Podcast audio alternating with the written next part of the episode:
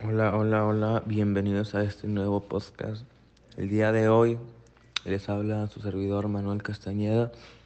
Eh, el día de hoy hablaremos sobre un tema totalmente diferente a lo que hemos estado hablando anteriormente en los demás podcasts y hemos hecho un cambio de equipo. Eh, esta vez nos acompaña nuestro compañero Diego Heredia, eh, Carlos de la Mora y Ramón Emiliano y espero que les guste y pues comencemos, ¿no? Este, buenos días Ramón, ¿cómo estás? Este, bueno, háblanos un poco sobre, em, sobre las finanzas personales, ¿qué son? Las finanzas personales. ¿Qué son las finanzas personales? Son la gestión financiera que requiere un individuo o unidad familiar para presupuestar, ahorrar y gastar sus recursos monetarios a través del tiempo, teniendo en cuenta los riesgos financieros y los acontecimientos futuros en su vida.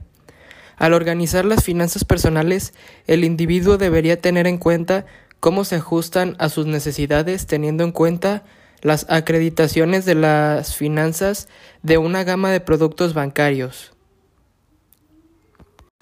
Entre las más mencionadas cuentas está cuentas corrientes, cuentas de ahorro, tarjetas de crédito y créditos al consumo. Que hay que tener mucho cuidado con tarjetas tipo de crédito porque mucha gente gasta sin tener una idea o sin realmente saber lo que en un futuro eso puede causar una mal gestión de sus finanzas personales, ya que al gastar con ese tipo de tarjetas, estás gastando con dinero que es prestado en una tarjeta de crédito, ya que tienes que estar reponiendo y reponiendo lo que tenías de crédito en esa tarjeta, porque si no lo haces se te genera una deuda con el banco. Y mucha gente no entiende esa gestión de las tarjetas de crédito y por eso es que es importante saber sobre esto de finanzas personales y este tema, ya que creo que en esa parte de las tarjetas de crédito o, sacar cosas con meses sin intereses es lo que en este país genera muchas deudas y que la gente se endeude mucho. La importancia de las finanzas personales y el cómo aplicarlo en la vida diaria es un tema que en México nos falta mucha educación sobre eso al respecto, ya que mucha gente vive al día o vive sin pensar en un futuro, sino recibe dinero y se lo, se lo gasta. No piensa en, en una inversión, no piensa en, en el retiro, no piensa en qué es lo que va a hacer después, sino piensa en lo que va a hacer con el dinero en ese momento. Y esa es la importancia de las finanzas personales, el poder tener una buena gestión para después poder tener alguna inversión, poder tener algún terreno, poder tener algún ahorro fondo que te pueda sustentar para algún futuro, para alguna algún inconveniente que surja, siempre es importante tener alguna alguna de esas cosas por medio de de gestionar bien las finanzas personales, ya sea ahorrando, eh, teniendo una cuenta de ahorro, eh, invirtiendo en, en, algún lugar, eh, comprando algún terreno, cosas que suban de precio tu dinero o que para en un futuro tú poder tener algo con lo que sustentarte si es que pasa cualquier cosa. Como mucha gente que ahorita de los la pensión de que al el retiro y todo eso muchas empresas o el gobierno ya lo está quitando y es necesario que la gente empiece a aprender y cada quien vaya haciendo su propio ahorro porque es mucho muy difícil estar ya a una edad avanzada y seguir trabajando, tener que seguir trabajando por para seguir viviendo bien. Y al poder buscar una alternativa desde jóvenes y y saber manejar esto te da una eh, estabilidad económica mucho mejor en cuanto a la actualidad, porque también te ayuda a ahorrar, a gestionar y, y poder pagar todos tus deudas o o cuentas que tengas en, en la actualidad o saber saber cómo utilizar tu dinero para bien y no gastarlo solo en cosas que tú quieras en ese momento que después vas a devaluar o van a valer menos o, o te va a faltar ese dinero y vas a decir, ay, ¿por qué me lo gasté en esto? Y creo que esa es la importancia de las finanzas personales y el, y el cómo emplearlas al, al día a día el si te sobra algo de dinero en lugar de, ah, pues me lo gasto en, en algo en la tienda o algo así, lo ahorras y, y ves, buscas tener una meta para después con ese ahorrar y ahorrar y ahorrar eh, poder hacer, comprar algo que pueda subir tu dinero o hacer una inversión. Y eso creo que es la, la importancia de las finanzas personales. Hola, buenos días. El día de hoy les voy a enseñar cómo organizar y mejorar sus finanzas personales. Eh, lo que yo recomiendo es hacer un presupuesto, aunque este suena muy básico, este, muchos emprendedores este, no tienen un presupuesto en forma para monitorear sus ingresos y gastos mensuales. Eh, pero pueden usar herramientas digitales como apps para monitorear sus finanzas personales o simplemente un documento en Excel. Eh, sin importar cuál opción quieras, asegúrate de que se adapte a tu estilo de vida y si realmente quieres arreglar tus finanzas y llevar la delantera financieramente, debes destinar tiempo y energía para actualizar tu presupuesto cada semana.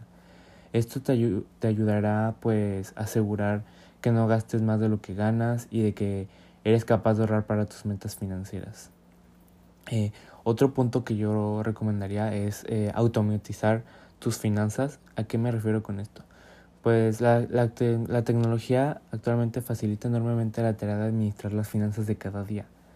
Eh, busca que la mayor parte del proceso sea automático. Puedes usar transferencias en línea automáticas o pagar tus cuentas por internet cada mes y pues esto te podría ayudar a que no te estreses por pagar tus cuentas a tiempo o por generar intereses o cargos extras. Si te preocupa automatizar el pago de tus cuentas, puedes fijar alarmas en tu calendario ya sea en tu computadora o smartphone, eh, que te recuerden los pagos. Cuanto más puedas automatizar tus finanzas, menos preocupaciones tendrás a diario. Otro punto es paga las deudas. Eh, yo recomendaría que hagas un plan para pagar todas tus deudas lo antes posible. Empezar por hacer una lista de todas tus deudas, ya sea tarjetas de crédito, crédito de auto, créditos educativos, etc. Y incluir el balance actual al pago mínimo al mes y la tasa de interés. Después revisa tu presupuesto para determinar cuánto dinero puedes añadir a los pagos de deudas. Y eso te ayudará bastante. Otro punto es eh, construir tu propio colchón. ¿A qué me refiero con eso? Tener un colchón de dinero es una parte esencial de tus finanzas, ya que te permite usar el dinero para, para pagar gastos no planeados o emergencias que pueden aparecer en tu día a día y en lugar de incrementar tu deuda o invertir a largo plazo.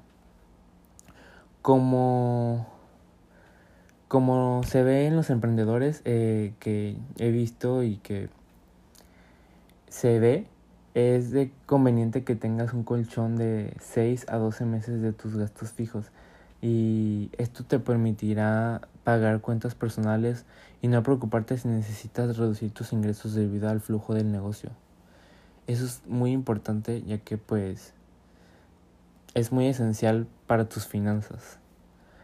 Otro punto, pero no menos importante, es invertir fuera de tu negocio.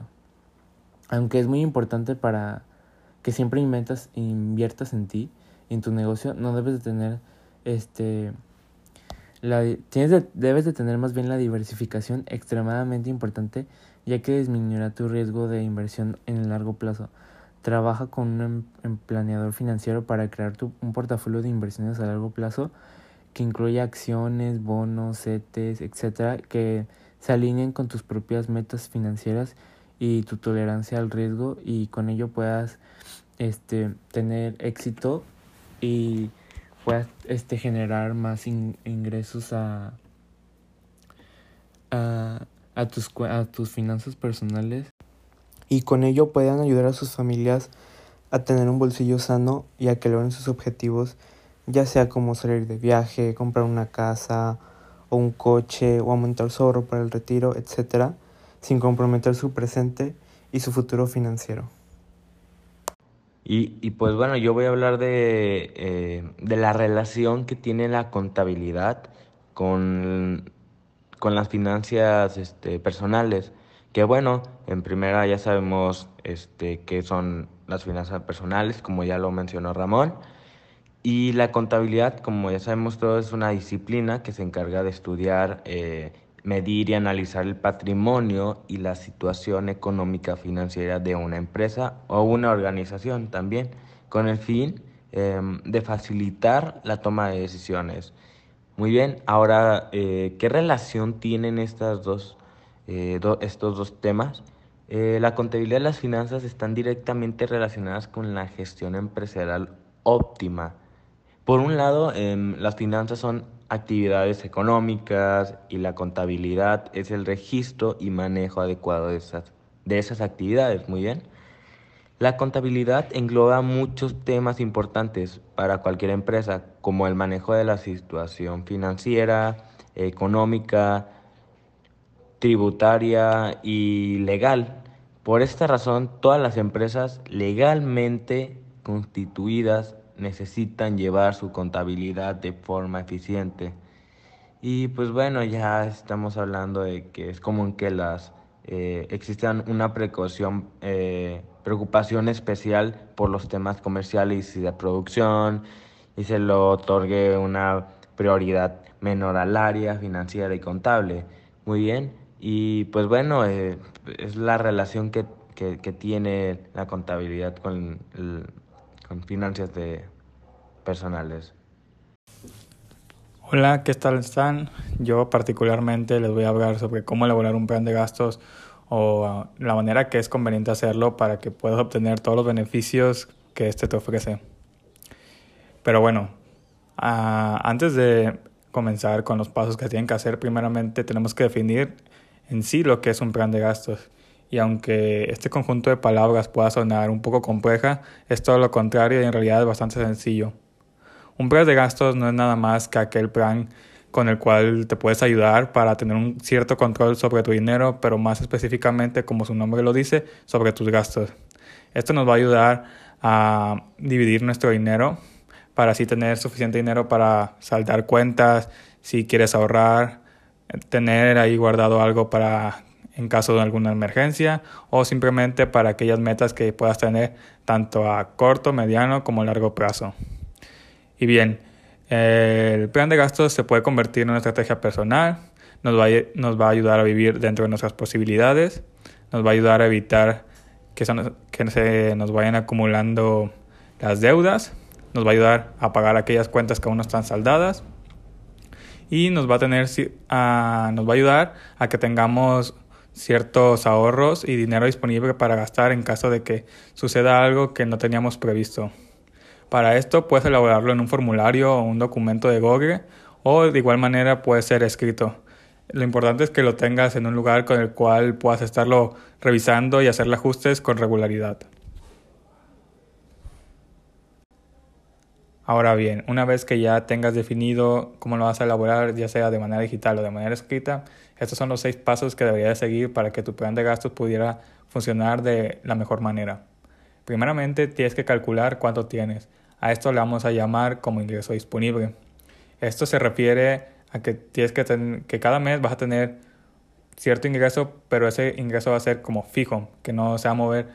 Pero esto es una vez restándole todos aquellos gastos que siempre vas a hacer, como puede ser el teléfono, internet, electricidad o agua. Entonces, este ingreso disponible es el dinero que vas a tener siempre o la mayoría del tiempo cada mes. Ahora bien, una vez que ya calculaste este ingreso que vas a tener cada mes, tienes que tener en cuenta el futuro, que es el paso número 2.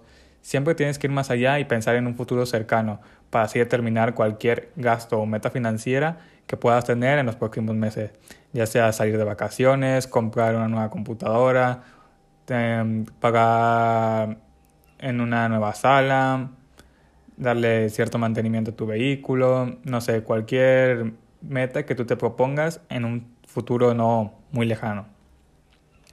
Como tercer punto, tienes que incluir al que vamos a llamar ítem de ahorro, que esto es ahorrar cierto dinero de tu ingreso disponible para aquello que se pueda presentar.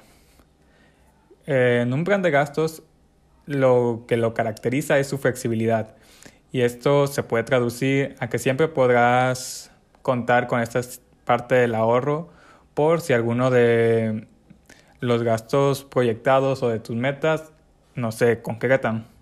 Por ejemplo, si ya alguien te regaló una nueva computadora, pues ya no tendrás que comprar otra. Entonces estos, estos gastos los puedes poner en, en tus ahorros o simplemente destinarlos para cualquier otra cosa que tú lo consideres conveniente. Como cuarto paso, tienes que hacer una lista con prioridades. Esto es muy importante ya que dentro de tu vida obviamente va a haber algunas cosas que van a ser más importantes que otras. Como por ejemplo, si te enfermas, la prioridad va a ser obviamente ir al médico y tratarte que ir de fiesta un viernes por la tarde. Entonces, lo importante de aquí es que tú sepas definir cuáles aspectos son primordiales y cuáles otros entran como en un segundo plano. Y de esta manera tú tienes que hacer una lista ordenando aquellos puntos de, eh, de un grado de importancia mayor a un grado de importancia menor. Eh, como quinto punto, tienes que acordarte de siempre estar registrando todos estos movimientos que se vayan generando durante tu plan de gastos tienes que llevar y tener un control de todo aquello que estás haciendo, de tus gastos y de cuánto ingreso disponible te estás quedando.